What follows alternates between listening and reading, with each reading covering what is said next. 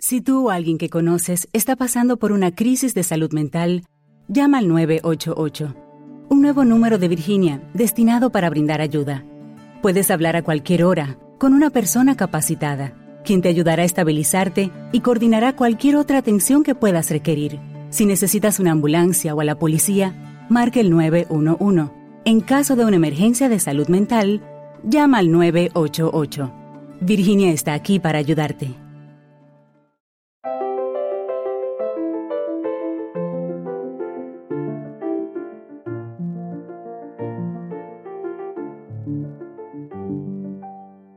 Bienvenidos a Lactando, un podcast de Milcar FM sobre lactancia y crianza con apego producido por la Asociación Lactando de la región de Murcia.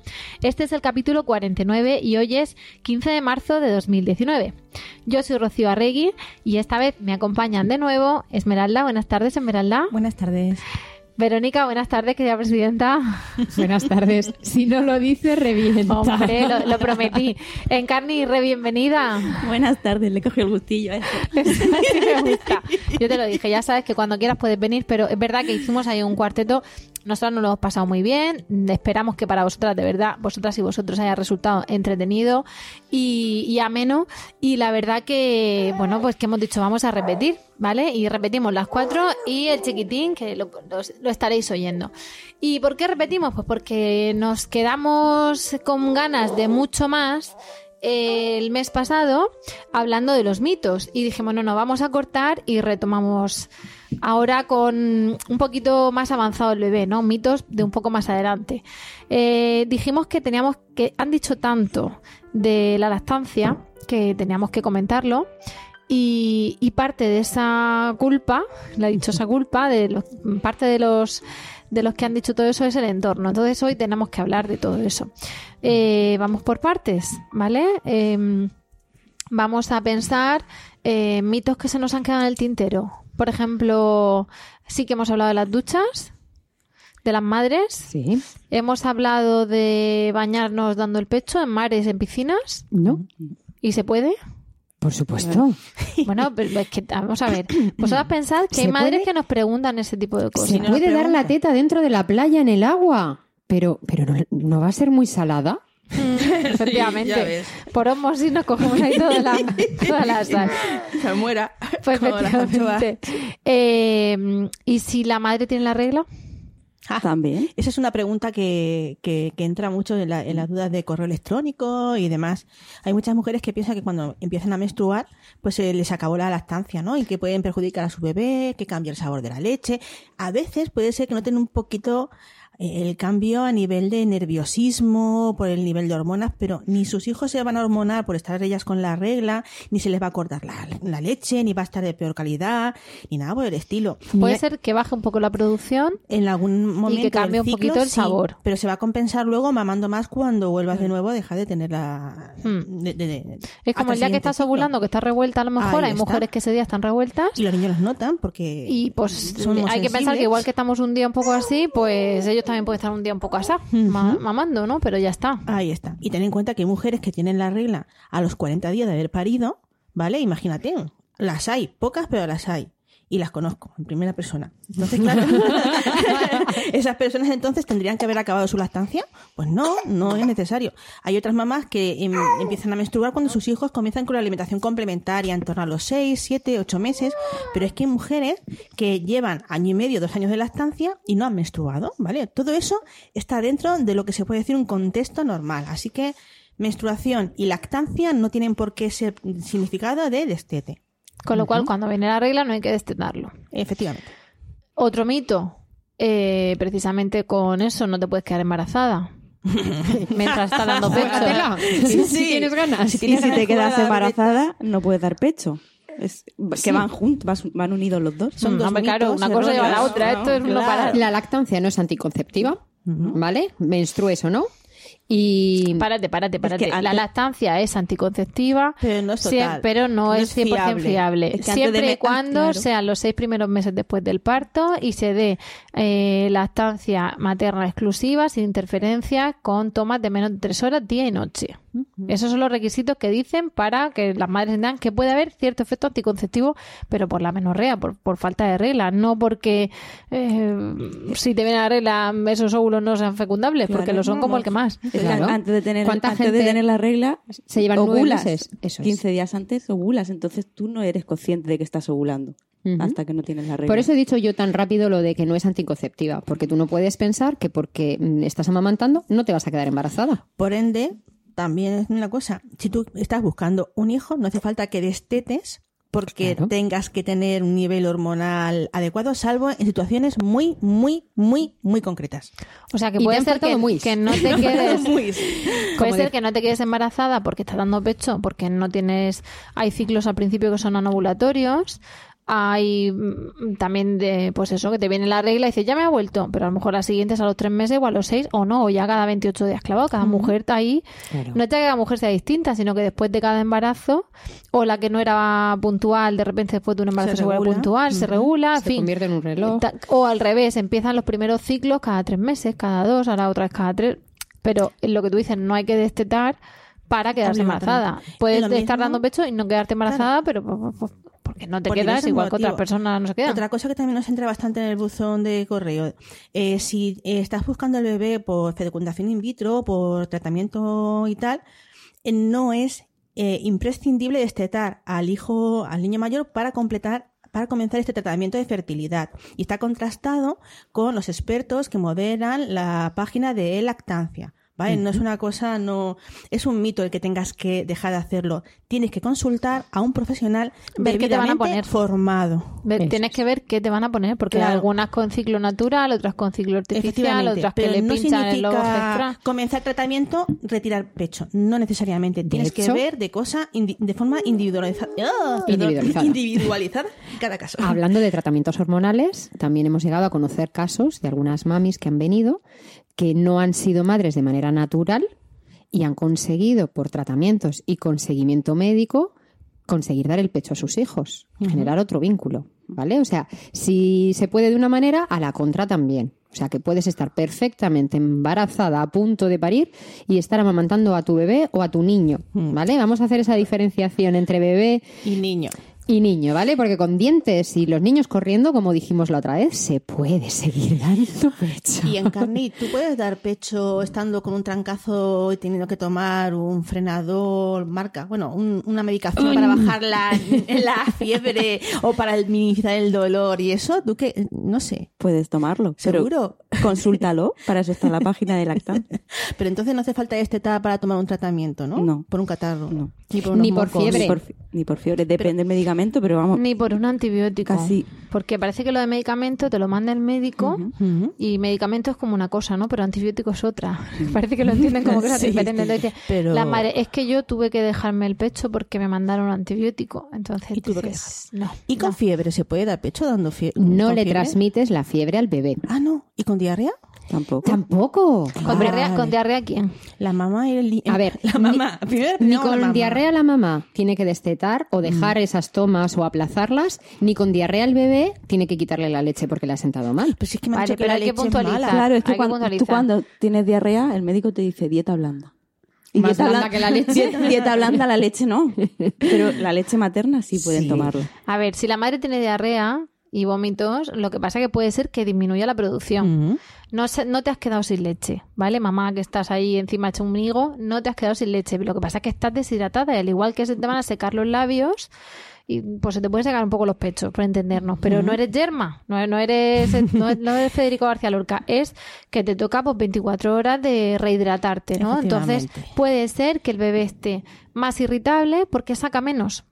Claro, Claro. mm, Y ahí puede tenemos- ser que se quede con hambre justo ese día, pero ahí es donde tenemos un- una leche materna congelada por sí o un poco y más se la de puede dar paciencia papá. que se la puede dar papá. O si ya Que no la alimentación complementaria, ese día le dan más alimentación complementaria, que no pasa nada. O sea, la alimentación complementaria, que eso ya hemos hablado en otros podcasts y hablaremos, eh, se da una toma al principio, ¿no? Sí. La típica merienda o la comida, pero no le das todo. No, pero si en un momento dado está la madre, la pobre, para que le pongan un gotero para rehidratarla, no pasa nada porque el bebé tome papilla de fruta y papilla de verdura y luego otra papilla de verdura. Le da un poco de reposo a la madre, respiro. Efectivamente. florete de brócoli. Digo. Papilla, digo alimentación, Que sí, que sí. Yo, que- comida. yo siempre Sí. con mi chascarrillo por ahí. Efectivamente. Es que en Pero este- que, en que este ahí lo único que pasa es que la madre pues tendrá que tener un poco más de ayuda con respecto al niño y saber que sí que se seca, pero es que se seca igual que se Y seca que tenga los que- labios o y los tendrá que ojos. compensar otro día pidiéndote más. Es que en este supuesto que está poniendo Rocío, ahí nos encontramos con dos eh, situaciones que están, por decirlo de alguna manera, mm, van dirigiéndose hacia un desenlace final. Es decir, si tú te encuentras mal, mm, produces un poquito menos, el bebé tiene poca gana, encima te dicen que no te lo pongas, disminuyes las tomas, cuantas más tomas disminuyas, más va a entender el pecho que ese bebé necesita menos, mm, va a disminuir la producción. Por lo tanto, esa creencia de me quedo sin leche, estamos propiciando a que lleguemos a ella. Entonces, al final llega un punto en el que es la pescadilla que se muerde la cola, que cuando pensamos es que no tengo suficiente, estamos haciendo todo para que las tomas acaben disminuyéndose y realmente acabemos necesitando esos complementos Pues, o, o si esas tú ese día te pones al bebé todo lo que el bebé quiere, porque claro, el bebé, pe- Compensa. pensad que, vamos, tuve un virus hace, poco y, y pienso en él que era como mm, débito el continuo, todo el tiempo encima. Y tú diciendo, pues ya sacarás algo de aquí, hijo, porque yo no veo que haya nada. Claro, tú estás deshidratada. Eh, claro, en lugar de mamar, imaginad, mm, 10 veces, por decir un número redondo, en ese mismo tiempo, como no saca, saca 20. O sea, lo intenta 20. No es que saque 20, es que lo intenta. Pero claro, ha estimulado 20 veces el pecho. En cuanto tú vuelves a estar rehidratada, El subidón es tienes ahí un bestial. super subidón. O sea, que es que Mm. encima lo único que te toca entonces, el, el día ese que estás como de resaca del virus, saber que, que, que estás, mm, que no por tener la leche y punto ya estás perfecta, sino No. que te toca, oye, que has pasado un virus, pues te toca Te recuperarte un par de días y seguir con esa ayuda. de crecimiento. El bebé va a mamar de una forma distinta para que tú vuelvas de nuevo a adaptar tu producción. Claro, pero se puede. No, hombre, que sí se puede. Y ahora, ¿y si el bebé es el que tiene la diarrea? Pues más de lo mismo, con cuidadito, ofreciéndole siempre a demanda, sin sobrecargarlo. Y en principio la leche materna es el alimento que eh, mejor le va a sentar, mejor va a tolerar. De hecho, cuando Tanto un niño, como ¿vale? Cambiando el término bebé por niño por el tema de que ya tiene alimentación complementaria, es muy normal que eh, teniendo, o sea, dándole pecho, pues quiera menos comida y más teta. Y se ponen malitos y quieren más teta, más mamá y, y, y más pegarse, ¿no? Hombre, y también es normal llevarlo al médico, Al médico es lo que iba a decir. y que te diga, toma pecho, porque hay veces que llegan a vomitar el pecho. Sí. Entonces, te, bueno, si vomita, 5 o 10 minutos sin darle nada. Eso para es. no. Pero a continuación, sorbito. ¿Qué pasa? Que del pecho no terminamos de saber cuánto toma. Ujú. Porque el Ni falta angélico. que hace. No, pero, pero se supone que tú a ese supuesto. estómago le tienes que dar poco. cucharadas. Sí. Entonces, ¿qué mm, en urgencias? Pues dale una cucharadita de suero o de agua cada cinco minutos. Claro, tú del pecho sabes que el bebé no va a tomar una cucharada, va a Un tomar el equivalente a más, Sí. porque se va a enganchar ahí y luego bla, bla, otra vez para afuera. Pero es verdad que te dicen, si es de pecho, no pasa No nada, pasa te quedas aquí, vamos a asegurarnos de que se rehidrata y no hace falta poner un gotero, no hace falta poner una, una vía, porque enseguida Los bebés de pecho van a mejorar antes que los de fórmula y Mito. antes que los de... Tengo un mito enfrente, Cuenta. eh, en mente, que no se me olvide. Desconfiar de aquellos, de aquellas personas, sean sanitarios o no, que te digan que el bebé que, mm, que toma leche de fórmula tienes que ponerle la mitad de polvitos para hacer el biberón cuando están con diarreas o con vómitos. No, la proporción tiene que ser la misma. No, bueno, pues hay un mito falso diciendo que cuando un niño está vomitando tiene diarrea, tienes que ponerle la leche más diluida, o sea, más agua, Menos concentrada. menos concentrada. Pues yo Pero habla- sabemos que la concentración del vive es la que tiene que ser. Entonces, si la pones más cargada, ojo. te pasas de proteínas. Desconfía, Y se la ponen menos desconfía cargada. de la persona que te da esa información. Pues a mí, hablando tú, me ha venido otra desconfianza, otro mito, ¿vale? Desconfía de la persona que te diga que un bebé con lactancia materna exclusiva necesita agua. Mm. ¿Vale? Salvo en momentos de muchísimo muy, calor. Muy, muy concretas. Muy Bebés muy concretas. Hasta los pequeños, seis meses no necesitan nada, Nada más de del agua. pecho. Hasta los seis ni meses. manzanillas, Nada. ni Nada. infusiones digest, ni infusiones de dormir. Ni la específica buenísima que ha salido del última en el mercado que Esa te hablan El genial. 29% es azúcar, esa, ¿no? Esa, Ah, esa vale. que luego. a ver, realmente. Esa se la doy yo, ¿eh? A la mía. Toma, todos hemos pecado en algún Es momento. que, quiero decir que, Eso, que vamos. estamos aquí riéndonos, pero ojo, no nos reímos de vosotras. No, no, no, nos reímos Nos reímos de cómo nos mm, invade a veces la duda, los mitos, las, eh, los malos consejos, que, que son malos porque, La porque no son correctos, pero lo hacen con toda la buena intención. El ser primerizas, el, vamos, o sea, yo recuerdo cascarle a mi hija mientras yo me duchaba un vive de esos de Infudigest, de no sé qué, y decir, ves cómo te- tenía la, claro, tenía la pobreza quedó súper a gusto esos cinco minutos porque estaba empachinada agua con azúcar, se lo bebía que daba gloria, porque por fin de sabor sacaba algo y la de madre una ciruela, infección ahí. Ese que es para que hagan caca, el de sabor- ¿no lo habéis probado Sí, vosotros ese? Ese no lo he probado, pero vamos, Fíjate, pues sabe a ciruela. Y dices tú, vamos, No es que las sé. ciruelas hacen hacer caca, el sabor a ciruela no, Pues señores. ese sí lo hemos Realmente-. Somos víctimas de la publicidad, pero que nos Bueno, reímos lo de las de, no de vosotras, ¿eh? de nosotras mismas que hemos caído en Lo eso. importante es que quienes nos escuchen tengan presente que Sometimes the transition to fall and winter feels like experiencing every season on the same day. The shoes in the Allbirds Mizzle collection were made for misty morning walks, surprise snow days, and anything a trip to the dog park might bring. The whole collection brings together water repellent technology and classic style, so you can stay warm, dry, and comfy during your everyday adventures. Check off your errands with the Wool Runner Mizzle. Dash through cold and wet weather with the Wool Dasher Mizzle, or upgrade to next level protection with the Wool Runner Up Mizzle Plus. Go to allbirds.com and use code FRESHSOCKS for a free pair of socks with your purchase. A L L B I R D S dot com code FRESHSOCKS. Your home is more than the sum of its parts, and creating a truly extraordinary space is about more than picking the perfect products. That's why the experts at Ferguson Bath, Kitchen, and Lighting Gallery are here to help you throughout the entire process to create a home that's as unique as you are. Bring your vision to us. Schedule your showroom consultation and see more from brands like DXV at build.com/ferguson. con lactancia materna exclusiva no, es necesario agua. Agua con sucedáneos, con complementos, con la mejor voluntad y la mejor intención. No es necesario. Ni siquiera aquí en Murcia a 40 grados, ¿verdad? Ni en Murcia ni en el Sáhara. Hombre, si vas Bueno, a estar a temperatura pediatras, ambiente con claro. 50 grados, a lo mejor te lo puedes plantear a temperatura ambiente en el exterior sin sombra, que no es el caso en la mayoría de nosotros. Generalmente cuando tenemos un bebé Primer de menos de de seis vida, meses, que toma no nos damos en esas Pero condiciones. te voy a decir que no es lo habitual en la región de Murcia. Es muy posible que pidan más a menudo, que pidan más a menudo unas tomas más cortas, con la parte más lactosa, la parte inicial del pecho, entonces eh, así compensen un poco esa sensación de sed, porque en el momento en el que empiezan a notar un poco más grasa, se quedan un poco como diciendo que no quiero más, ¿vale? Vale. Todo eso además viene por, mm, por la gente. Entonces, ¿qué os parece si abordamos esa gente, esa- ese amor con el que nos dicen las cosas? Eh, en su momento trajimos a unas psicólogas que nos hablaban de la culpa, la dichosa culpa. Y una de las cosas que hablábamos, eh, que en su momento se dijo, es que parte de. A ver, la naturaleza humana es muy complicada y es una persona que se dedica a estudiarla, lo dirá mejor que yo, que yo no soy experta en eso, ni mucho menos. Pero, claro, muchas veces nos dan consejos y es de lo que hicieron, de lo que buenamente podían, de lo que buenamente había para hacerlo, porque a lo mejor antes de lo que entonces se decía, pensad, antes, eh, síndrome de muerte súbita lactante, acuéstalo boca abajo. Y ahora acuéstalo mm, de lado con una chichonera hace unos años. Y ahora acuéstalo boca arriba. Y luego tú ves tus fotos con tu niña de lado.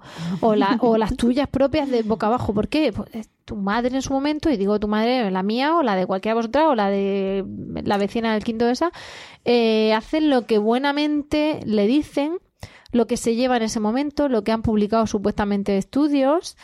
eh, Pero mm, tenemos que abordar todo lo que nos cuentan. Bueno, mirar, yo antes de, de meternos en harina y, y concretar alguna situación en particular, lo primero que diría es que generalmente la naturaleza humana tiende a, a aconsejar, ¿no?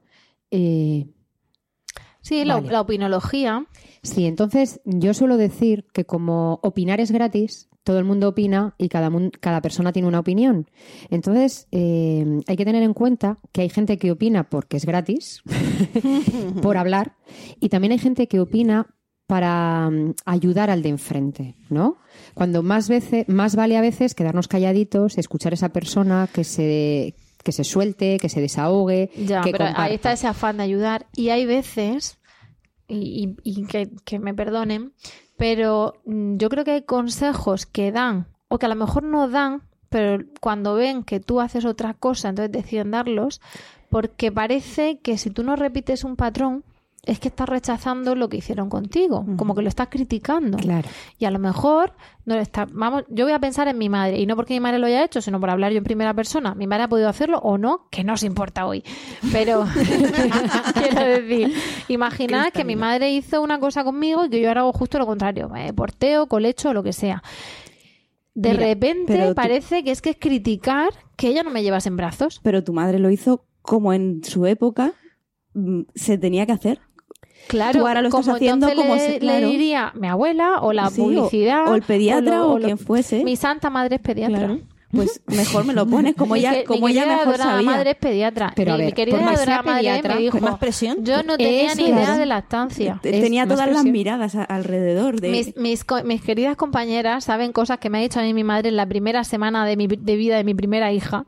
Y yo luego le he dicho, ¿cómo se te ocurrió decirme eso? Y ella me decía, porque no tenía ni idea. Claro. Claro. Y era pediatra y es pediatra, el Señor la bendiga. Pero en este caso- de, ahí, de ahí que todos los pediatras saben del niño enfermo, pero no, no todos saben de lactancia materna hasta hoy. Hay que ir renovándose. Bueno, sabéis que hay un inciso en una universidad de Girona o bueno, una universidad catalana. En una optativa, vamos poco a poco, en cuarto de medicina, que es la estancia materna. Ojalá Joder, se llene el cupo y tenga que hacer bueno, otra por segunda lo menos ahora está. Ya Antes está, es que no estaba. Antes era una asignatura, una hora que tenían en una asignatura, los pobres. pues, sí, sí, no, no por, eso, le- por eso lo digo, que dices tú, vamos a ver, como madre de, de- de- de- de tres hijos, como médico y como pediatra, y te dice un disparate como una casa, y luego, dicho por ella, mira, si es que esto es, un- no, es que no lo sabía, y esto que sé de lactancia me lo has enseñado es tú de sabios. a base de mirar tú lo que a ti te pasaba. Pero desgraciadamente, Rocío, el caso que tú expones con tu madre no es un caso aislado, porque tú estás contando que la abuela, en este caso la abuela de las criaturas, es pediatra. Pero Yo lo digo porque es como más flagrante. Es decir, Claro, imaginaros una abuela que además de ser madre, porque todas las abuelas han sido madre, además de ser madre es médico y además de ser médico es pediatra y aún así Más- meten la pata porque, Claro. porque somos falibles, Claro. somos humanos, hemos más criado de una manera. todavía, cuando es la madre la que es la sanitario. Cuando es la madre la que es la pediatra o cuando es la madre la que es la matrona Pero y se siente perdida. es que- por Es que se te olvida una todo. profesión Es que se te olvida todo. Una vez que tienes un hijo, Un reset. se te olvida todo. Bueno, un inciso. Todo no. Porque hay gente que viene a las reuniones y dice, Todo. es que no tengo memoria. Digo, no, tienes una memoria selectiva, porque te cuentan la hora a la que nació el crío, lo que pesó en Sí, el sí. parto, lo que, lo que pesó al, al- al alt- en la habitación, lo que pesó al alta. lo- Te acuerdas de las horas a las que se ha despertado la noche anterior, pero no te acuerdas de poner una lavadora o no te acuerdas de lo que te dijeron antes de ayer. Pero tú este cuando vas al momento paritorio, cuerpo- cuando vas al paritorio te has leído mm, todos los libros leíbles. Has ido a todas las reuniones de lactando. o no. Pero sí, Bueno, vamos a pensar yo, que ah, sí. voy, a hablar, voy a hablar por mí. Ha- Has hecho todo lo que crees que, que puedes hacer y más. Y llega la hora de tener a tu bebé en brazos y dices, ¿Y ahora qué? "Eh, ¿qué he leído? ¿Dó- ¿Dónde está toda la información que tengo? Sí. Menos mal que está ahí tu, tu flamante pareja que sabe todo lo que pasa por tu mente y dice, cariño, tú querías hacer esto. Hombre, que es que, que en esto Sí, también pero pasa es lo una que tú querías hacer, pero de repente está llorando. Ah, amigo, que, Claro. que ya es un ser independiente de ti. Entonces tú te puedes olvidar o no de poner la ropa, pero tú sabes que hay ropa sucia y tú puedes elegir lavarla o no. Pero, pero la ropa la ves. Pero cuando el nene llora, Bueno, ostras, y cuando llora te porque miran, tiene sueño, llora porque tiene hambre, se ha metido los puños a la boca. Bueno, aquí un inciso. Acabáramos, se ha metido los puños. Mira, se ha metido puños porque atina va, o, o está buscando, ¿no? Porque te- se ha quedado con hambre, o está llorando porque tiene hambre. Y dices, mira, es que a lo mejor es que le pica el body. Ah, O a lo mejor es que lleva aquí una hora de mano en mano como la falsa moneda y llora por eso. Porque Acabas no de nombrar otros madre. dos mitos típicos. El de cómo se chupa la mano es que tiene hambre. Es un acto reflejo que lo han estado haciendo muchos, mucho tiempo dentro del cuerpo de la madre. Hay algunas ecografías que se muestra cómo el bebé se chupa el dedo o cómo tiene un gesto determinado en el dedo que luego lo utilizan para poner una frase muy chula y talarí. Sí. Pero mm, nos encontramos con situaciones, porque yo aquí voy a hacer una lanza, ¿vale? Qué bonito, vas a ser mamá. Pero no siempre es un amor a primera vista. ¿Vale? O sea, te- nos lo venden muy bonito, queda muy chula la. Eso es otro mito. la Tienes que cuna con el enamorarte al momento de tu bebé y tienes que estar divina enseguida. Yo, yo no me enamoré de mi marido a la primera cita. Vamos, necesito unas cuantas. y en cambio, como te lo venden todo tan maravilloso, De película. puede serlo o no. ¿Vale? Porque en la película también ponen al bebé mirando al techo. A ver, pobre madre, la que ponga a darle teta a su bebé mirando al techo. Pobre madre y pobres tetas. ¿Vale? Porque ahí sí que duele, pero en el primer momento. Entonces, en ese sentido, yo quiero hacer una lanza para esas mamis que no tienen ese amor a primera vista, que no se sienten tan pletóricas, que no hay ningún halo precioso a su alrededor y que encima las visitas, cuando su bebé llora, ¿qué le pasa? Pues yo qué sé, pues si lo acabo de conocer. Te, te digo yo lo que le pasa sin ser siempre el mismo bebé. El bebé está acostumbrado a estar aislado en tu barriga. Claro. Y empiezan visitas, hablan, por mucho que quieran hablar flojito, hablan. Al bebé le molesta. El bebé necesita tranquilidad todo el día. Vamos, Poco a poco se adaptará. Simplemente la luz. Algo tan Mm, absurdo claro. como para nosotros, la luz. Los bebés están mirando hacia arriba generalmente, a no ser que esté pegadito a la mamá o al papá, con el piel con piel o con la teta. Ese foco les está Y molestando. un brazo, otro brazo, otro brazo. Quiero a mi mamá, y Ahora a que mi estoy a papá. gusto me lo quitan. Entonces, ahora oyendo, yo que estoy aquí escuchando y tal, podemos decir que los mitos nos los transmiten desde distintos mm, puntos, ¿no? Nos entran desde distintas eh, canales. Están los mitos que nos dan eh, nuestros amigos, por así decirlo, las visitas y tal. Están los mitos que nos transmiten, pues, no sé, la de Mercadona, eh, los vecinos. Hemos dicho que íbamos a hacer publicidad. Perdón, la tendera de la tienda, la de la caja. Tenemos también lo- lo- los mitos que nos transmiten lo- los profesionales en la salud, sanitarios o no, ¿no? Y también tenemos los mitos de la, de, de la familia, ¿no? De los más allegados en cualquier línea. Yo añadiría otro mito más. Eh, otro, otro canal más de, que nos aportan los mitos y donde viene cierta incomprensión, ¿vale? Y es una fase que muchas mujeres pasamos y es en la vuelta al trabajo, porque se puede volver al trabajo y mantener la lactancia materna. Vuelvas a las 16 semanas. Eh, las autónomas que vuelven al mes y medio, dos meses, lo tienen mucho más crudo, pero hay autónomas que son unas grandes luchadoras y que han conseguido una lactancia materna prolongada, aún teniendo todas las desventajas de aquellas que, que no pueden, no tienen tantas eh, tanto tiempo para estar con sus bebés, ¿vale? En exclusiva. Eh, ¿Qué pasa con esas mujeres que llegan al trabajo y que vienen con el sacaleche, con la neverita, con los frigorines? Mm, ¿Qué, qué información? Presente, ¿verdad? Digo, mucho ha tardado en, en salir. Se puede seguir dando pecho siempre y cuando eh, el entorno donde estamos trabajando también nos arrope un poquito, ¿vale? Pero no nos comprenden tampoco en ese entorno. Ahí también hay muchísimos mitos que, Yo que antes de ellos... Si que- viene a la reunión, que no pase que me estoy sacando leche. Exacto, esa frase. Eso. Estás- Siguiente, estás siguiente escena de la película. To, to, to, to, hola. Y tú, esa leche. ¿Te puedes esperar Bueno. fuera cinco minutos? Claro, o estás en el despacho sacándote leche, tic, tic, tic, te llega un, un compañero y dice, ¿te importa que te vea sacarte leche? Es que es tan bonito. Y tú diciendo, ¿te Sí, gustaría claro. que estuvieran en la taza de váter haciendo caca? También es muy íntimo y muy bonito. Pero, pero no es ya Déjame en por, por la intimidad, porque también dices, a mí personalmente, que, que me vean el pecho a estas alturas del partido o sacar leche de mis pechos, pues bueno, No, o que que el bote de leche. en- es que en- es como mm, ¿Te rompen? oxitocina, adiós, ven, estrés, Sí, sí, ven adrenalina, que te estoy esperando. Entonces, de repente dices, ya no sale así a chorro como salía.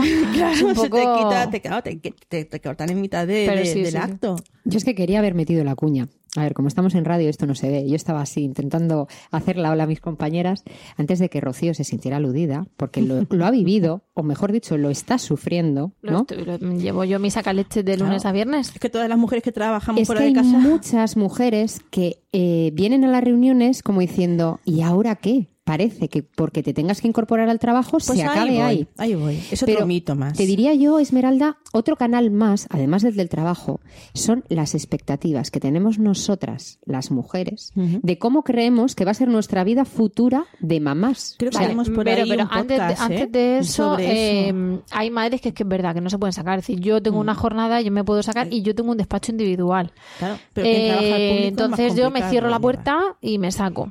Pero hay gente que no puede hacer eso y tienes un baño asqueroso. Ajá. O, o no o tienes que estar tres tomas fuera de tu casa. Entonces yo me puedo tener una o dos y O 12 ahora que me va a aumentar una cosa a la jornada, que voy a estar con gente delante, voy a ver si me puedo sacar. Y es algo que me preocupa por el tema de alimentación complementaria y tal. Pero hay gente que es verdad que dice, ¿ahora qué? Pero porque es que materialmente no es ya irse con sacaleche, los frigorines, sino que dices... mm, ¿Me saco enfrente de mi jefe o dónde me saco?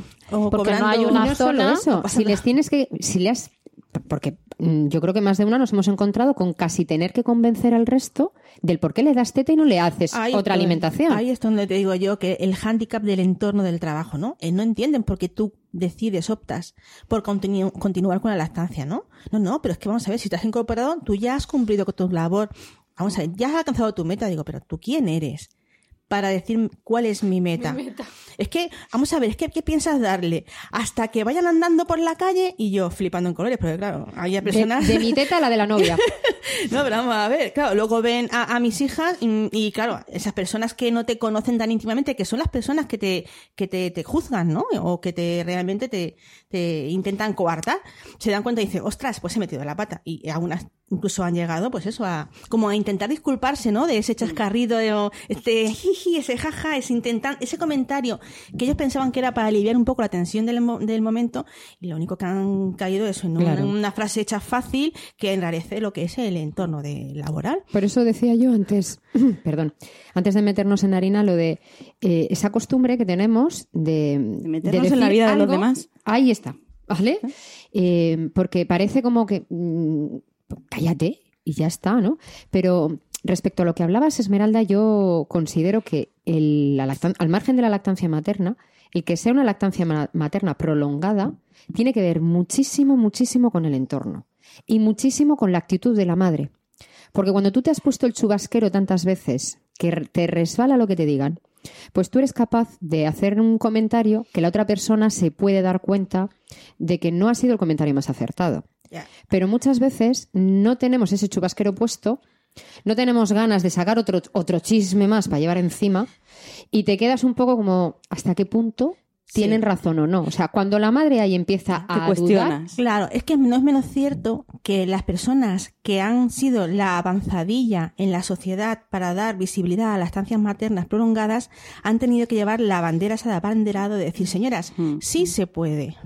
¿De acuerdo? Entonces, eso hace eh, que la gente de tu entorno se cuestione muchas cosas, pero ellos van lanzándote ¿No se merece tu familia lo mejor? Entonces, ¿por qué no los mejores huevos? Ahora, Egglands Best están disponibles en deliciosas opciones. Huevos clásicos, de gallina libre de jaula y orgánicos de Egglands, que ofrecen un sabor más delicioso y fresco de granja que le encantará a tu familia. En comparación con los huevos ordinarios, Egglands Best contiene la mejor nutrición como 6 veces más vitamina D, 10 veces más vitamina E y el doble de omega 3 y B12. Solo Egglands Best. Mejor sabor, mejor nutrición, mejores huevos. Visita egglandsbest.com para más información. Cuando el tráfico te sube la presión, nada mejor que una buena canción. Cuando las noticias ocupen tu atención, enfócate en lo que te alegra el corazón. Y cuando te sientas mal, un buen médico te ayuda a sanar. Sabemos que mantener tu salud es tu prioridad, también es la nuestra en Kaiser Permanente, donde trabajamos juntos para cuidar de todo lo que tú eres. Kaiser Permanente, para todo lo que tú eres. Kaiser Foundation Health Plan of the Mid-Atlantic Stay Inc. 2101 East Jefferson Street, Rockville, Maryland 20852. como sondas. Pero es que no alimenta la leche. Antes de seguir, si yo no saco con mis sacaleches, mi bebé no tiene leche, no toma leche. Por ejemplo. es otra de las cosas. Y te has sacado sola y lleva, vamos, a lo mejor llevas 20 minutos y tienes un dedito de leche chiquitito. ¿Y con eso vas a darle una toma entera a tu hija cuando llegues a casa? ¿Y solo toma eso? ¿Y solo pues toma con razón eso? toma tantas Claro. veces. Eso, y decir, hombre, si te largaras de este despacho y me dejaras sacarme tranquilamente, a lo mejor conseguiría un poco más. Claro, flipando en colores. Digo, pues no me, vamos a ver, no seas políticamente incorrecto y no te responderé de manera políticamente incorrecta. O sea, métete en tus asuntos. Es como, es como cuando vas a un buffet libre, ¿no? Y dices, ¿te has pedido ese plato? ¿No te lo vas a comer entero? ¿Para qué lo coges? Mm, Pues viene a ser lo mismo. Más o menos lo mismo, sí señora. Mm. Lo que ocurre que no es lo mismo. Como decíamos en el podcast del mes pasado, en lactancias de bebés chiquitines es como que estás empezando a conocer al bebé, te estás empezando a conocer tú como mami y se te hace un poco cuesta arriba. Ahí te afectan más las cosas que cuando ya es Cuando ya es un poco más grande, eh, el que se mete, ay, parece que a veces se ha metido a hacer daño, porque es como, si corre, anda, pero si come, con lo que ha comido ahora encima teta, Mm. ¿qué lo quieres, empapuzar? O sea, eh, la leche sí, el yogur después de comer sí, el queso también, pero la leche de mamá no. ¿Por qué? Bueno. O decirte en el trabajo, pero es que más da, si un biberón no va a hacerle nada. Que dar un biberón es inofensivo, que no va a dar, no va a tener No ningún tipo tener de problema luego en la siguiente Entonces. Claro, Darle- fúmate darle- cigarro que con uno no va a pasar Claro, nada, salvo nada. que te guste, te enganches y sigas. Sí, claro. Es una cosa, vamos, que te dan ganas de decirle, ¿y tú cuántos niños han mamado de tus pechos? Ah, espera, es que eres un hombre. Ay, lo siento. A ver, en ese sentido, yo recuerdo que me, me vino muy bien un comentario, ¿vale? Porque, pues, mm, ahora estoy aquí sentada, eh, tengo dos peques y he dado teta a los dos, pero en su momento no. Yo no sabía ni cómo funcionaba mi pecho, ni si podía darle o no.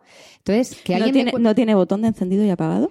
No, pero mi hijo tampoco. Cuando quiero que quitarle las pilas, No todavía no manera. encontrado la ranura. ¿eh? Sobre todo la pequeña, ¿eh? Pobrecita. Bueno, pues eh, yo al principio no lo tenía claro, no sabía lo que iba a hacer o no, y a mí me costó determinada situación. Y, y hay comentarios que los tengo súper grabados. o de, Mm. ¿Tu hijo cuándo va a comer comida normal? Y digo, pues si acaba de comer un plato de arroz. Y dice, no, no, pero comida normal, de la suya. O sea, entonces, ha El- llegado un punto que he abierto un poco la mira en el sentido de que, eh, claro, depende de quién te lo diga, te afecta más Mm, o menos. O no te afecta, ¿vale? A mí me afectaba mucho. Y, y yo ahí me veía pues irreconocible en algunos campos. Entonces también quiero decir un poco que hay gente que desconoce totalmente cómo funciona el cuento. Entonces, que tener claro que quieras dar teta y tener claro que quieras amamantar no significa que tengas que poner en conocimiento a todo el mundo de lo que estás aprendiendo tú. Por eso en las reuniones solemos decir que como son gratuitas y abiertas y no cobramos, podemos permitirnos el decir, venid a cuantas queráis, Y los temas no son los mismos y venid acompañada de la persona que os ayude o no. Quizás la que os ayuda en la crianza para que vea lo, oiga lo mismo que vosotros y en la que no, pues mm, para que pueda decir abiertamente, es que mira lo que hace tal. Y se lo podamos no debatir, sino argumentar. Porque yo en, en la experiencia que he tenido me he encontrado con gente que me ha tocado un poco la nariz, por no decir otra La cosa, moral. de, pero todavía teta, pero otra vez enganchado. Y, y yo sentía, pero si son mías, pero si le doy yo. Y en el fondo te pones a hablar con esa persona y no pudo darle teta, es que yo no tuve, es que a mí me analizaron la leche y no tenía alimento, o cualquier otro mito de esos que hablábamos. Entonces, muchas veces mm, se escapa de su comprensión el que una persona pueda darle a un niño que corre cuando otra no ha podido darle a un niño de dos meses. Es que es muy distinto los comentarios y las cosas de, de- de mitos que se transmiten cuando eres tú la que lo has vivido en primera persona a cuando eres un- una persona más o, o un sujeto más que ha recibido esos mismos mitos pero de, de oídas, de segunda, sin haberlos experimentado. ¿Vale? Lo mismo transmitir una cultura oral de mitos falsos que el haberlos vivido tú en primera persona, haber resuelto de alguna manera mejor o peor la situación y seas tú la que quieras transmitir que tu forma de vivirla es eh, la que tú consideras correcta, que no tiene por qué ser... Ahí es donde está el problema muchas veces, ¿vale? Las decisiones de cada uno son las decisiones que tú consideras acertadas en mayor o menor medida. Y el que tú eh, el que tenga enfrente lo haga de forma distinta, muchas personas, no todo el mundo, lo toma como algo agresivo, como es que si ella lo está haciendo de otra forma distinta es porque la mía no vale. Y eso es lo que tenemos que intentar trabajarnos nosotros mismos. No significa que porque la otra persona lo haga distinta vaya a tener ni mayor ni, ni menor razón. Tienes que tener un poco la mente abierta para intentar confrontar la información que dispones y la información que tiene la persona que tienes enfrente. Y a lo mejor en el punto medio encuentras una verdad un poco menos dolorosa. Yo ahí me he encontrado con situaciones en las que generalmente suele ser la abuela, me da igual que sea la abuela mm, fisiológica de la madre que sea la política, me da igual que hablemos de madre o de suegras, son abuelas las dos. Se encuentra una situación conflictiva porque eh, la madre tiene la expectativa de, hija, yo hice esto contigo, y te lo transmite como tal. Y como decía antes en Carney, es lo que esa mujer supo hacer en ese momento, lo que era normal en esa época y lo que ella sabía. Entonces, es una situación muy dura, porque cuando ves a un ser querido que lo está pasando mal y le quieres apoyar, quieres hacer algo, Normalmente no nos solemos cerrar la boca porque la tendencia es a intentar ayudar, intentar aconsejar, aunque ese consejo venga mm, un poco envenenado. Entonces, en ese sentido, mm, también está el dolor de la persona que lo transmite, ¿no? Es como, yo hice esto y tú no has salido tan mal. Se, piensan que las cuestionas, a lo mejor, que, que les estás diciendo que ya lo hicieron mal. Y no es eso lo que les estás diciendo. Les estás diciendo que ella lo hicieron bien en su día y tú mm, lo estás haciendo de otra manera. Yo ahora lo que suelo decir es que eh, la, ma- la persona, digo madre por, porque aquí las tetas las llevamos nosotras, ¿vale? Aunque el, pa- el papel del padre es fundamental, como hemos hablado en algún otro podcast, yo suelo decir que la que ha sido madre sabe lo que duele un hijo y ella ha tenido la oportunidad y la ocasión de decidir y es ahora el momento de la que es madre y no abuela o sobrina o nieta o lo que sea, que tenga su oportunidad de decidir, sea con la lactancia, sea con los pendientes, sea con el chupete, sea con lo que sea. Sí, pero ahí eh, precisamente ese amor de madre, yo creo que, que nuestras madres, si pudieran, empujarían por nosotras en el parto. Sí. Porque es el ver a tu hija pasarlo mal a su vez por un hijo. O sea, esa madre lo está pasando mal por su. Imaginad que está el nieto malito, pues está, lo está pasando mal por el nieto y por la hija. O que está eso, la hija pariendo, pues es que- es que yo estoy convencida de que empujarían por nosotras. Porque te remueve las entrañas a ti como madre que has sido de tu hija y porque la estás viendo ahora a ella mm, viviendo lo mismo, ¿no? Un poco por ahorrarle ese dolor y por, eh, no sé, yo creo que es algo tan animal, tan visceral y, y esa conexión que tenemos que, que a lo mejor les hace implicarse y como la naturaleza humana es muy complicada, pues les hace implicarse a veces de más, o no de más en cuanto a tiempo, en cuan- sino eso a lo mejor, oye, pues hemos que hemos decidido, por decir un ejemplo, colechar. Pues nosotros no colechamos y mira qué bien que estás. Claro, Por, por decir algo que, que Además, seguro que habéis cuando nace un bebé, nace un bebé, una mamá, un papá, una abuela, un abuelo. No solo nace el bebé, se, reestructura toda la, toda la familia, desde de abajo hasta, hasta arriba. Una tía, n- nace todo. Mm. No está en la vuelta como un calcetín. Luego también tenemos que tener en cuenta que hay personas de nuestro entorno, y se me están poniendo todos los pelos de punta, que, señoras, les robaron sus lactancias, ¿de acuerdo? Y están O sus hace- partos. y- o sus partos. Y están haciendo un duelo al mismo tiempo Claro. que viven en primera persona de nuevo, viéndote a ti parir. Claro, es que a lo mejor pecho. en ese momento no hacen ese duelo, o lo hacen, No lo pero hacen. bueno, es como que están No les dejan. pero como es lo normal, A mí no me pasó leche, esto. no tienes- Lo- no- y lo entonces, cuentan como diciendo... Se le remueve, se le Se remueve, muchas algo, algo del y pasado además también. todas, eh, yo no pude darte pecho, tal, todas, lo mejor era darte fórmula. ¿Qué madre no no, quiere lo mejor para sus hijos? Pues le han pues dado ya, fórmula. Entonces, en ese momento es como que les abren los ojos involuntariamente, porque Sí. también es como, Mm. bueno, mamá, ya me habría gustado a mí que me dieras teta, pero que, que no podemos hacer nada para cambiarlo. Y aparte que voy yo a cuestionarte a ti lo que tú harías en ese momento.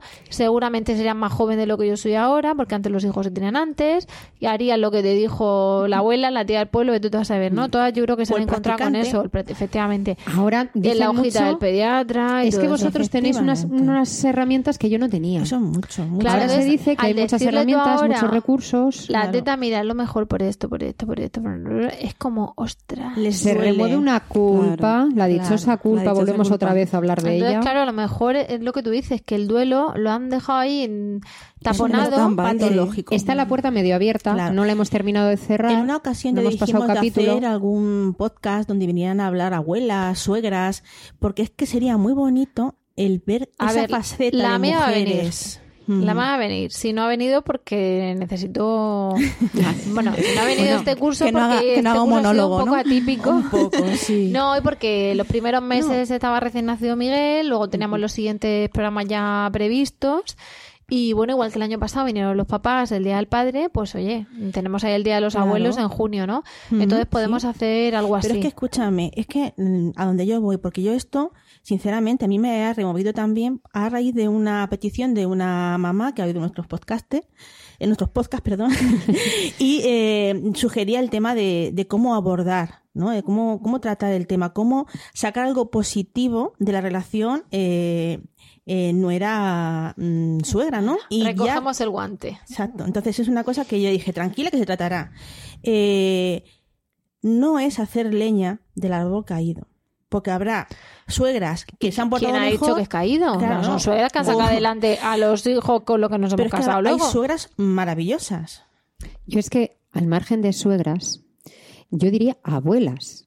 Porque, a ver, Sí, pero Hay no un- dejan de ser. Sí. A ver, el tema suegra es un tema Es que hay que, una tiene es- hay mucho una dif- halo, un halo negro oscuro de vela negra. para mí hay una No diferencia. me digas que no hay A chistes de suegras. Pero porque a Más tu que de madre en abuelas. un momento dado te enfadas y, Claro. Ahí te voy. perdona Mira, y la perdonas. Voy un poco en ese cosa. sentido. Yo considero que eh, cuando hablo de abuelas en general, hablo del papel que significa una generación. Ujú. Porque las abuelas nos han transmitido, directa o indirectamente, con, Sí. con verbos o con acciones, un Vale. poco lo que nosotras esperamos de la maternidad Pero- y lo que nos han vendido. Pero cuando No a ti te dicen la palabra suegra, Se te pone ¿Tú qué- tú en qué negativo. piensas? ¿Es negativo o o positivo? sea, ¿tú, tú tienes- tú piensas en Bambi o piensas en la madrastra de Blancanieves con la manzana? A ver, Entonces, yo, yo os puedo decir una eh, cosa. Hay suegras Porque que se llevan genial una con las nueras y que dicen efectivamente. es otra ma- es como otra madre para mí y, a- y a lo mejor hay madre hay personas que no se llevan bien con sus madres, pero en general vamos a pensar en relaciones normales, contexto, o sea, en, la no normales, perdón, en mayoría. La mayoría es que la gente se lleve bien con sus madres Entre comillas.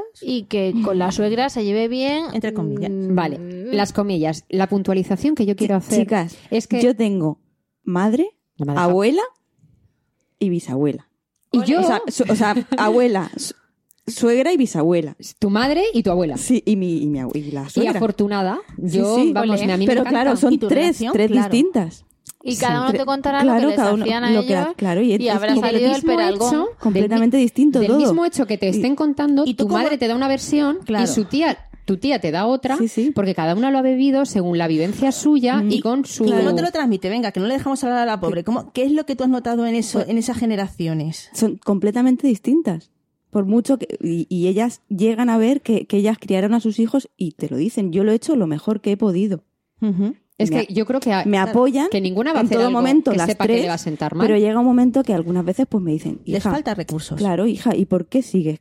Porque se piensa, se piensa en lo que ha dicho Rocío antes, que, que yo estoy sufriendo. Entonces, pues quieren protegerte de alguna manera. Claro. Entonces, Vamos a ver, una de las últimas... vamos a pensar en que nosotras eh, yo estoy convencida que nosotras, personal, lo siento que eso no digo reviento. Yo estoy convencida que, que nosotras tenemos muchas facilidades que nuestras abuelas no tenían, pero también tenemos muchos inconvenientes que nuestras abuelas no tenían. Es decir, trabajar fuera de casa o mm, que las redes, eh, la sociedad de la información, internet, el exceso de información, todo eso, ¿no? La culpa y todo encima. Es decir, no tenemos el salirnos a la puerta para hablar con las vecinas y que tal. Vale. Entonces, la ausencia de tribu, la- el montón de información y el trabajo fuera del hogar, para mí son tres grandes zancadillas. Vale. Eh, y que ahora la mamá no está al lado de casa como estaban antes. Claro, vamos a pensar, ejemplo que, claro, las- no viven los hijos encima de los padres Claro, como se hace en una claro. casa, tal, pero vamos a pensar que de verdad fuese todo igual, ¿vale? Y que, oye, pues te puedes tomar dos años de excedencia y la, el exceso de información te sirve para hacer una tribu maravillosa y tú estás en todo lo tuyo. Pero- ¿Tú pero- piensas? Estamos Sueña, en sueña, éxtasis. sueña. Cerrar- Cerrar los ojos. Tú piensas que en lugar de tener un hijo, tienes siete. Mi abuela tuvo seis. Por eso te digo. Mi abuela, Entonces, 11. cuenta, cuéntale a la de siete lo del colecho, lo del porteo, lo de... O sea, no puede ser. Abuela Pero, lo eh, y decía. conscientemente Dice, dormíamos lo ha- en la misma Claro. casa, Ellos en la, lo en la misma hecho. cama, es que no pero- había otra opción. Pero eso es, pero me refiero a tú cuéntale con que tú lo llevas en, en la mochila, en brazos, sentada y te dice, ¿y llevo los siete en brazos? No, el séptimo, el que le está haciendo la comida al No, pequeño. pero el, primer, el primero que nació lleva al pequeño. El segundo.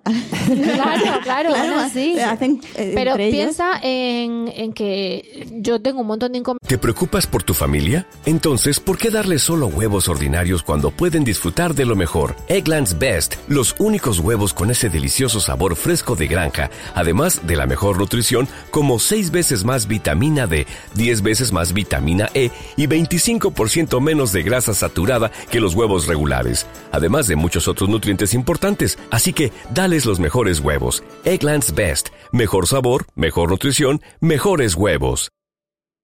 Que no tenía mi, mi santa abuela de, de, de trabajo, de tal y de Se ha mil modificado la situación. Pero yo no tengo que romper el hielo de un cubo donde tengo el agua de la acequia por la mañana. Ellas porque tenían mi otras santa cosas, abuela claro. rompía el hielo de la acequia que había dejado de la noche antes en un cubo para que posase tal, todo lo que llevaba que no era agua y entonces lavaba los pañales a mano. Bueno, Eh, Mi abuela tenía que lavar los pañales de su hermana. O sea, a la edad de mi hijo, en lugar de jugar, estaba lavando los pañales de la pequeña. Claro, entonces también ahora llegamos dicen, nosotros a "Tienes pañales contarles desechables". cosas, llegamos a contarles unas cosas y, y muchas veces es que no es que sea una crítica Vale. a lo de ellos, es Pues que yo- dicen, ¿qué me estás contando? No, lanzo- son, críticas Te- échate, constructivas. échate seis hijos más encima, a ver cuánto, Claro, pero hacías. Digamos que cambiamos lo del barreño por Sí. el trabajo. O sea, por el trabajo fuera de casa. Es, es La diferencia es que el trabajo fuera de casa a veces te hace separarte de tu peque, porque Claro, mi y- abuela sí cuenta que iba con el barreño en la cabeza y su hijo pequeño en el brazo. Claro. Mm, y ahora hablas del fular, ¿y, y dónde quieres poner al crío? Ya. ¿En, en- en- en dónde?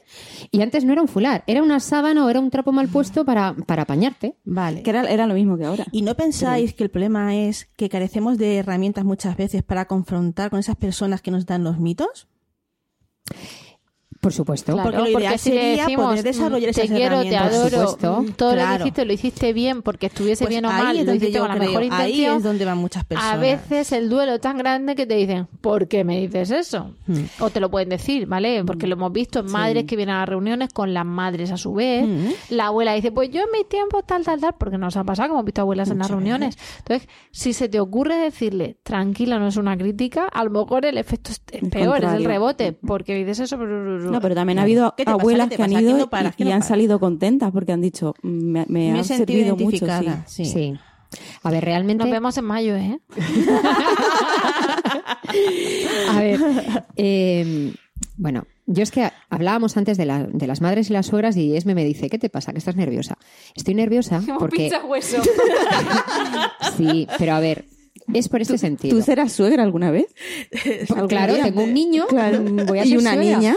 Da Y- igual. Verónica de suegra. No, no, suegra. pero De, no de niña y de niño.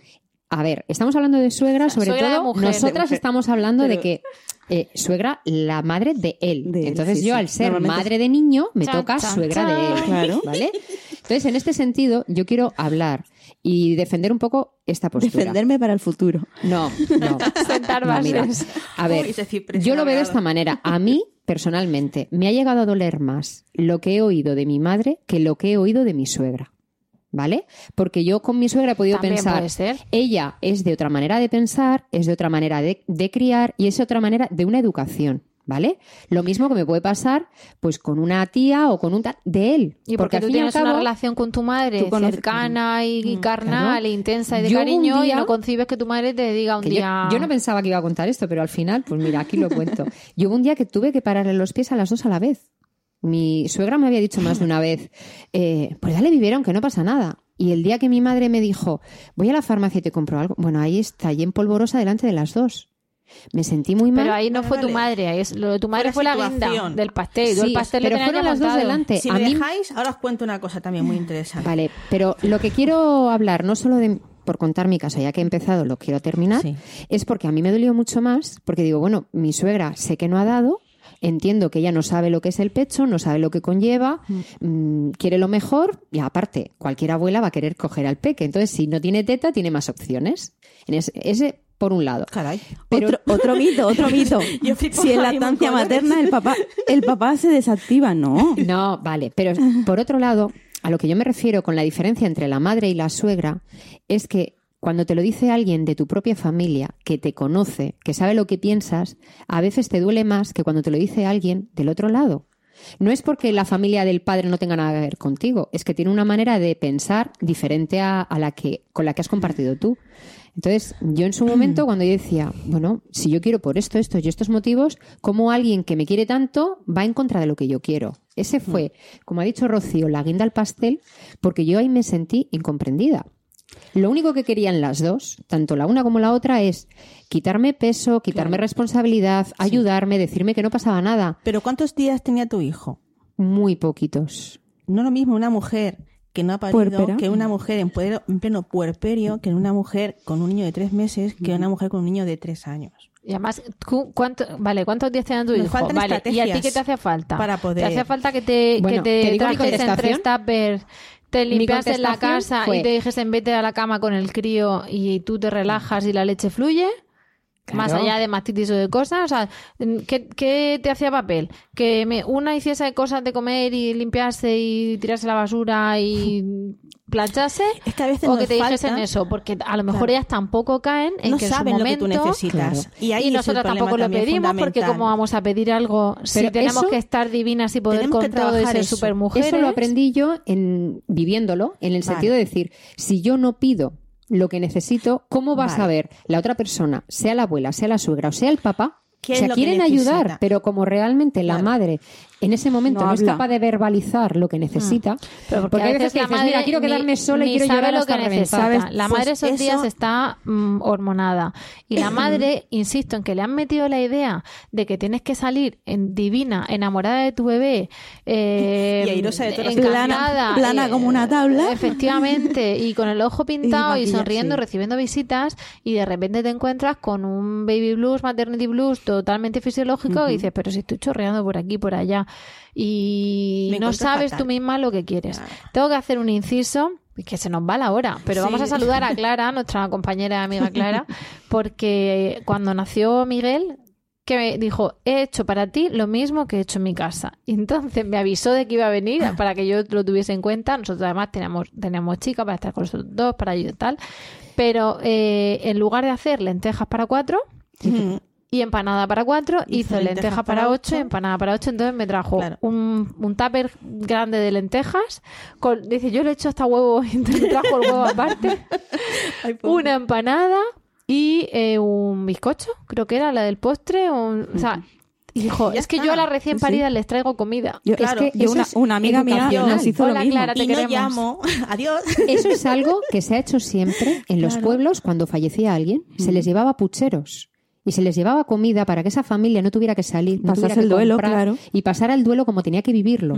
Al margen de que hemos evolucionado en otras cosas, el No, tema de ropa negra y todo eso, Hay que seguir. de- nos hemos perdido Una rutina. lo bueno y nos hemos seguido quedando con las Con cosas malo. que más que malo es que que encastran, Cómodo, que te con, lo, ahí- con lo cómodo. Mm. el hecho de que la visita venga y te lleve la basura es una ayuda brutal. Claro, pues entonces. Pues no, la visita viene a tomar el café. Bueno. Pero debería de ser lo contrario. Yo también tengo una amiga que fue a casa, nos hizo la visita del médico, como se dice, pero llegó, nos dio el, el- el plato de, mm, De tortilla de patatas. Ajá. Ahí tienes, a ver qué bonito. Y se fue. Me quedé, esos- me esos quedé muerta, detalles pero dije. Te acuerdas mucho ole, más para sí, bien sí. Claro. que la persona que se queda como tres horas que no encuentra el momento de irse. Claro, no, Vamos no. a ver, que encima el bebé está dormido, tú De estás hecho, diciendo. me dio "Qué pena que se me- fuese porque dije, si se llega a quedar, cena con nosotros y me friega los cacharros. Pues, claro. En ese Pues sentido, eso es lo positivo de este podcast, ¿no? El decirles, mujeres, no tengáis miedo a manifestar vuestras necesidades. Pedir como regalo cosas como una tortilla de patatas Mm. y que te la comas y que le recojas luego en la cocina, mejor o peor, distinto, pero te la van a recoger. yo no voy a olvidar nunca cuando nació mi primer hijo, la prima de mi marido se acordó de mí y me dijo: Toma, esto es para ti. Para el, para el crío ya le compraremos algo o ya tal.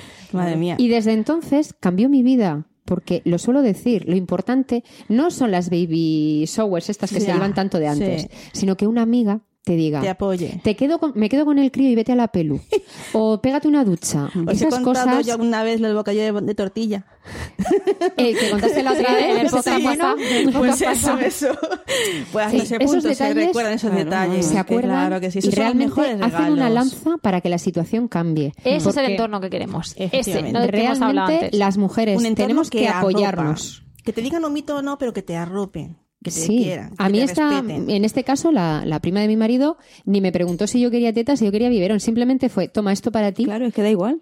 Y yo me sentí, digo, anda, porque claro, cuando ¿Qué estás te embarazada, me dio blastoestimulina para curar mi cicatriz, que no Ah, tenía vale. un punto, tenía 27.000. Vale, perdón, perdón, porque Me dijo, Qué regalo esto... más bonito y práctico. No, no, me dice, mira, como mm, a mí me pasó y me costó tanto curar y esto mm, y me empatizas con él quieres, y quieres ayudar. Claro. Era Pero esto, spray para en, no tener en que- ese a mí me funciona, Uf. que es que cuando quieres ayudar y a lo mejor Claro. ahí hemos metido todas la pata. O sea, no, seguro que nosotras hemos, estamos criticando ahora cosas que han hecho, que nosotras Seguro, mismas hemos hecho sin darnos cuenta. Yo, yo era de las que iban a, de las que se presentaban la Yo primera en el hospital Yo he ido al a ver al niño. Lo y, ahora, confieso. y ahora digo, Yo, ¿por yo qué? reconozco que soy una No muy mala falta. amiga de las embarazadas, porque todo el mundo va con el regalito nada más verle, yo no.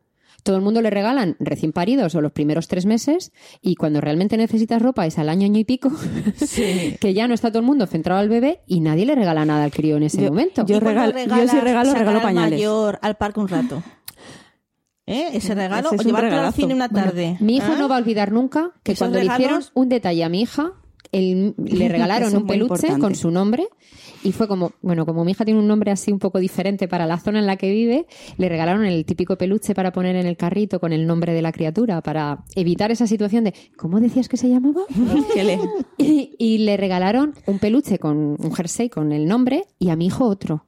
O sea, todavía recuerdo a mi hijo saltando en la habitación Porque, porque se habían acordado de porque no él. es transparente. Yo siempre lo digo, cuando, cuando van con el segundo o con el tercero, eh, cuando vayas a verlo, por favor, no vayas a ver al pequeño.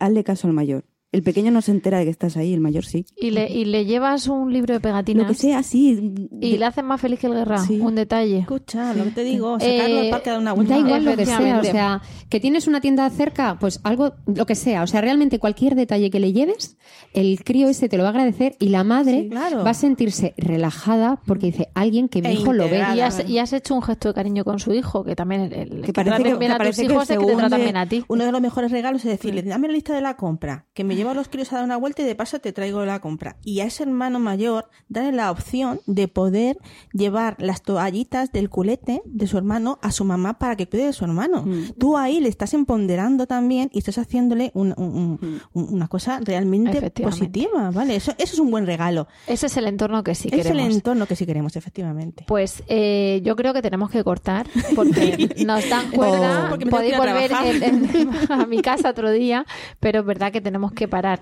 Eh, creo que, vamos, más claro imposible. Hemos dicho el entorno que no queremos, el entorno que a veces se forma pues, por esas carencias que tenemos todas también afectivas o emocionales o de habilidades sociales o de lo que sea, que que, bueno, pues que somos humanos y nos ha pasado y nos pasará y les ha pasado a otros con nosotros, ¿no? que tenemos que aprender a desarrollar las estrategias suficientes para confrontar aquellas cosas que no nos gustan sin ofender a la persona que tenemos enfrente. Hemos recogido el guante de lo de las abuelas, ¿eh? Justo. Mira, Y- ya ha cambiado, ya no ha dicho abuelas y suegras, ya ha dicho abuelas. Ya vamos. Bueno, son mm, abuelas de criaturas. Yo, Eso es, es, que, eso es. yo, yo con mi querida suegra, que como dice mi marido, es la, un que, poco regular, es la que le dio la vida a mi marido, yo la tengo que querer solo por Claro. eso. Es mi querida pero, suegra, le debo mucho. Hola suegra, querida suegra, yo he tenido tres o cuatro frases el ser estelares de ella. respetada y el, el- el ser comprendida Sí. y el, el- el- el silencio. Pero No es donde palabras, dices, yo hice esto y como ahora esta no lo está haciendo igual, me lo tomo como una crítica. Y también te van a decirle, mira, no es una crítica, tú hiciste lo que Un te dio la gana o lo que pudiste, que seguramente Es- no fue lo que te dio la gana. Es tu camino. Ahora déjame a mí, pero no me critiques a mí o no opines porque no me estás haciendo daño. Entonces está ahí donde pones de parapeto a los padres. Como de los padres hemos hablado y seguramente hablaremos, lo dejamos aquí. Sabemos que, que nada, faltan cuatro días para el Día del Padre. Figura Sabéis importantísima, ¿eh? justo Ya que el padre digo. es la segunda persona más importante para el bebé después de la mamá, que es la que tiene que, el que tiene que estar parando ese entorno hostil, fomentando el otro entorno, el que hemos hablado bueno, y ayudando al, al binomio mamá-bebé. Eh, desde aquí os felicitamos a todos, mm, papás y futuros papás. mm, enhorabuena por lo que os viene. Ánimo con lo que os viene. Enhorabuena por, por vuestros hijos. Muchísimas felicidades en vuestro día tan importante. Y vamos a dejarlo porque se nos va el tiempo, ¿vale? Eh, muchas gracias a las tres otra vez por estar aquí. Con esto hemos llegado al final del podcast de hoy y gracias a todas vosotras, a todos vosotros por el tiempo que habéis dedicado a escucharnos. Esperamos de corazón que os haya resultado entretenido y de utilidad y ya sabéis que esperamos vuestros comentarios, desahogados bien a gusto en lactando lactando.org. Prometemos, prometemos guardar el anonimato. Igual tenemos que hacer otro con el aluvión de comentarios. Pues si, lo te- si los tenéis, Ojalá. los diremos, ¿eh? Siempre hemos dicho los comentarios que tenemos, los seguiremos haciendo. Pues eso, comentarios anónimos de desahogo en lactando.org o en emilcar.fm barra lactando, donde también podréis conocer el resto de programas de la red. Y eso es todo, nos despedimos ahora sí, hasta el próximo programa y os deseamos, como siempre, mucho amor y, mucha teta.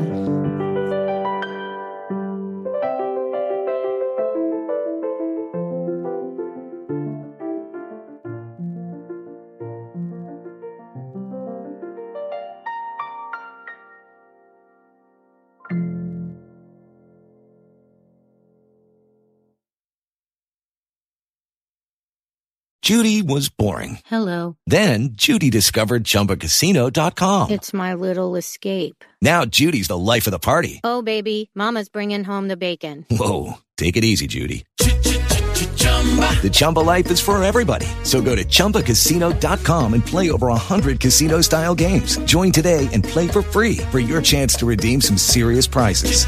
chumba ChumbaCasino.com. No purchase necessary. Void where prohibited by law. 18 plus terms and conditions apply. See website for details.